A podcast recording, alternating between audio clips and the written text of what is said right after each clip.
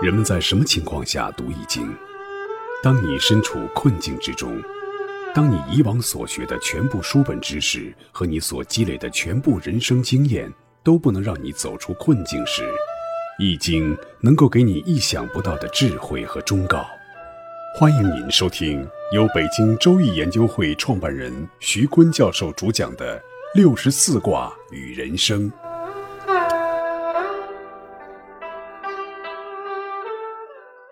亲爱的听众朋友，大家好，我是北京周易研究会创办人徐坤。今天我带您走进周易殿堂，主讲六十四卦与人生。听众朋友们，大家好，我是林雪。今天我们讲既济卦。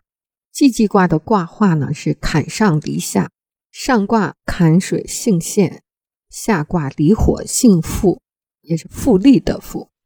它的画面呢是水在火上，既济象征着。火上煮水，引申为烹饪的食物已经做好了，又引申为事情已经完成了，大功已成，大业已定。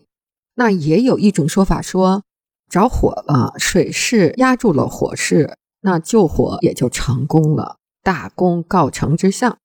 既济卦的济呢是穷尽的尽，第二个济呢是渡的意思，既济呢就是大江大河已经渡过去了。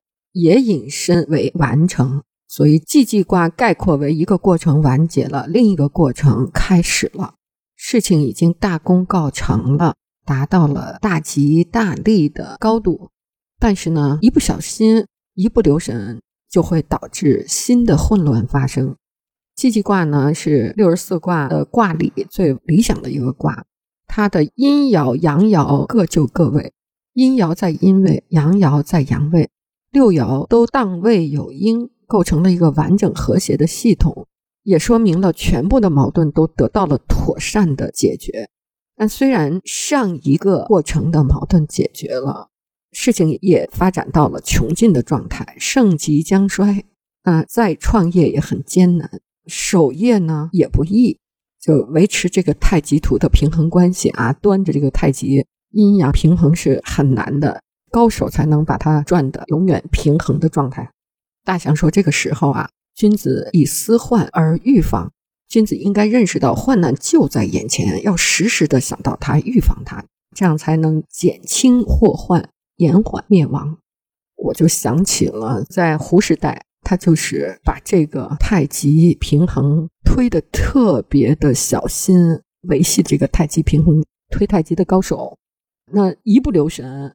就会把阴阳鱼给打翻了啊！就破坏这个平衡，这个社会就会发生巨大的变化，危险立刻就能见到。那推背图怎么讲的既济卦呢？既济卦对应着推背图的第十三象，在这幅图中呢，城墙上站着一只小鸟，一只小麻雀；城下的水上呢，有百只麻雀在飞。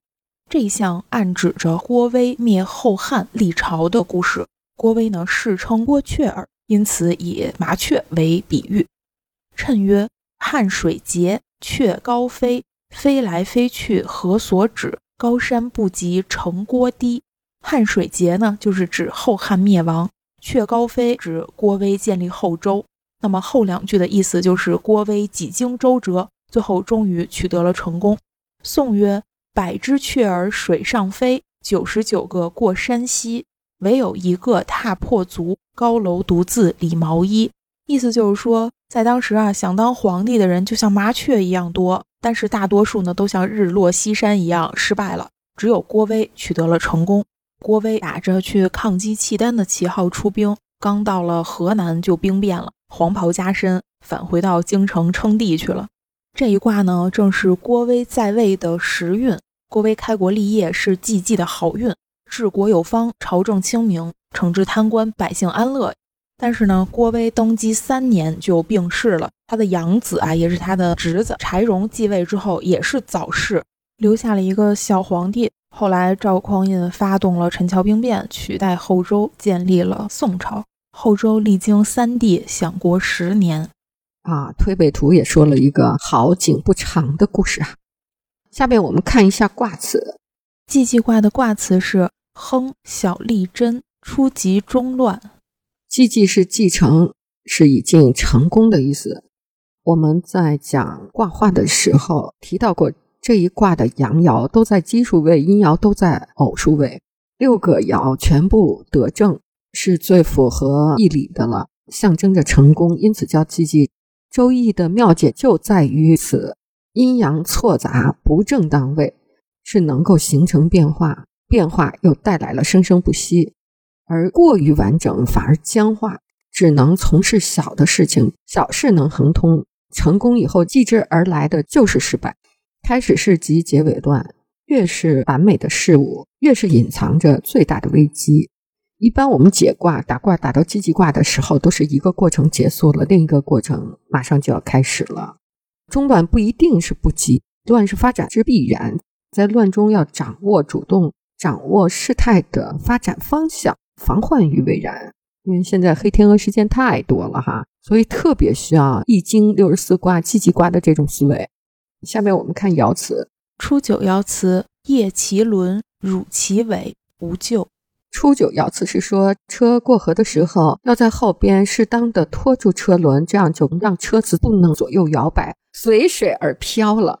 就像狐狸过河，尽管翘起了尾巴，那也会被水打湿的。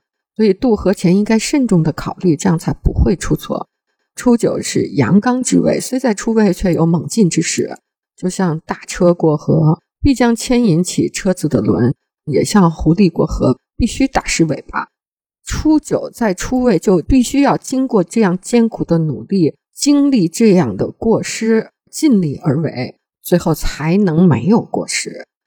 我们看六二爻辞，六二爻辞。父丧其福，勿逐七日得。六二又中又正，又与上位九五相应，总会有出人头地的机会的。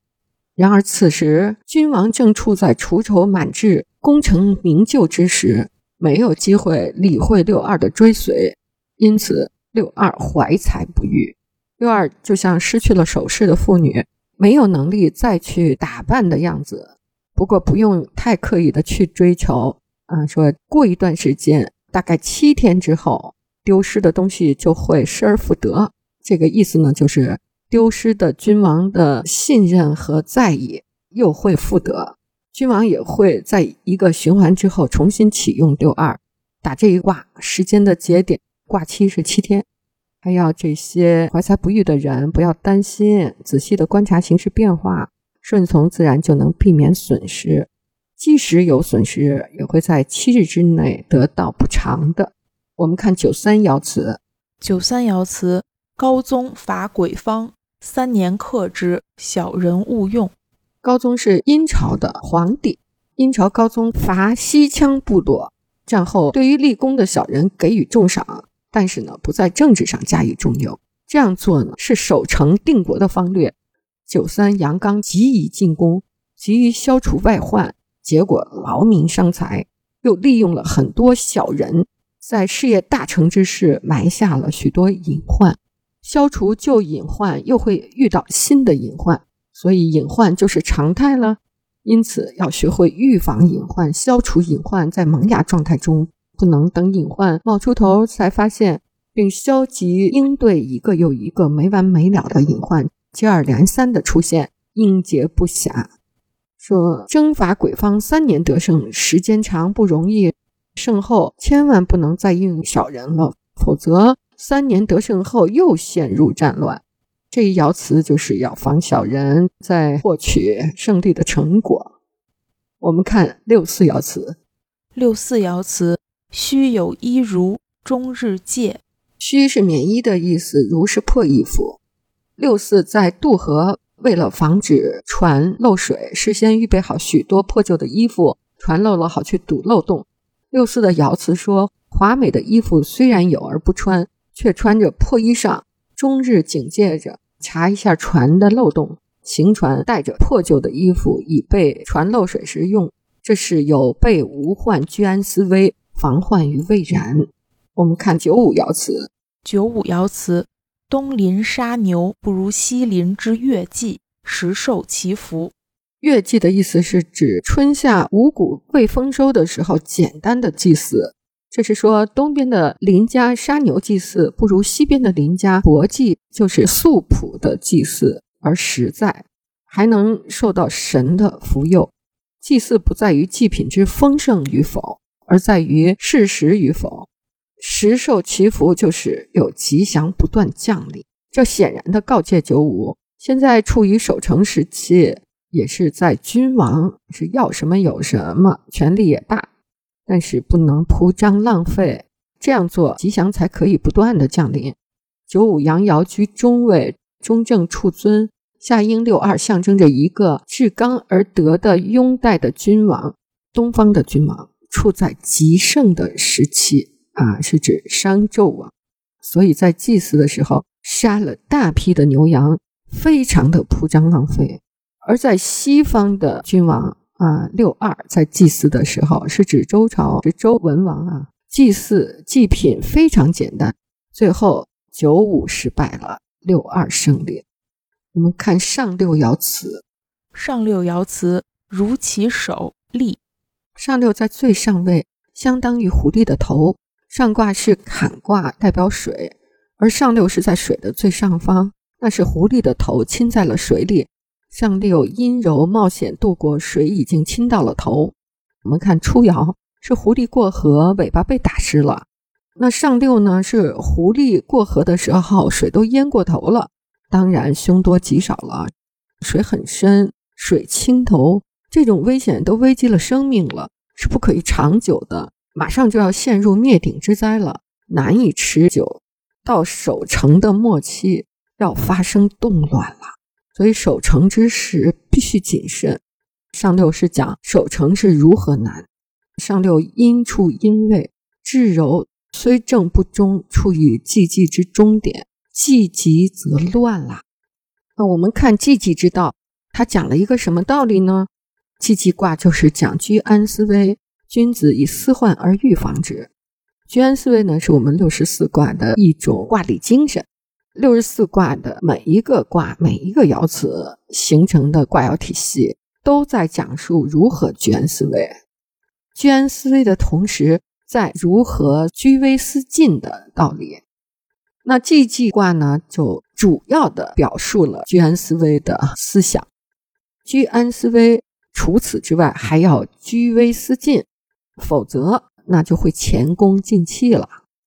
比如我们看美国的制造业啊，美国有一个铁锈带，这个铁锈带呢，位于美国中南部五大湖区域，曾经是美国工业的脊梁，鼎盛时期聚集着钢铁业、煤电业。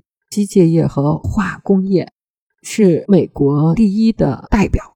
当时这个地区的确是相当发达呀。但是呢，自从美国步入第三产业为主导的经济体系之后呢，这些地区的重工业纷纷衰败，很多的工厂被废弃，而工厂里的那些机器啊，渐渐就布满了铁锈，所以呢，这个区域就被称为了铁锈地带。而现在呢，这个地区经济萧条，大批企业倒闭，工人失业，人口外流，治安混乱。一个曾经的工业文明中心啊，变得现在锈迹斑斑。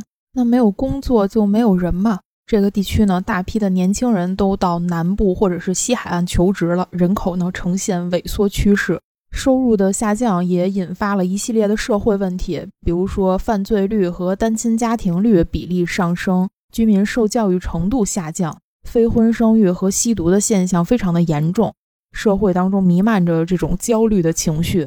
这个巨大的转变其实和它产业结构单一是分不开的。第一次工业革命之后呢，蒸汽动力的使用标志就是煤炭成为了工业发展的主要能源。那么自然而然，煤炭资源非常充足的城市和地区就会飞速发展。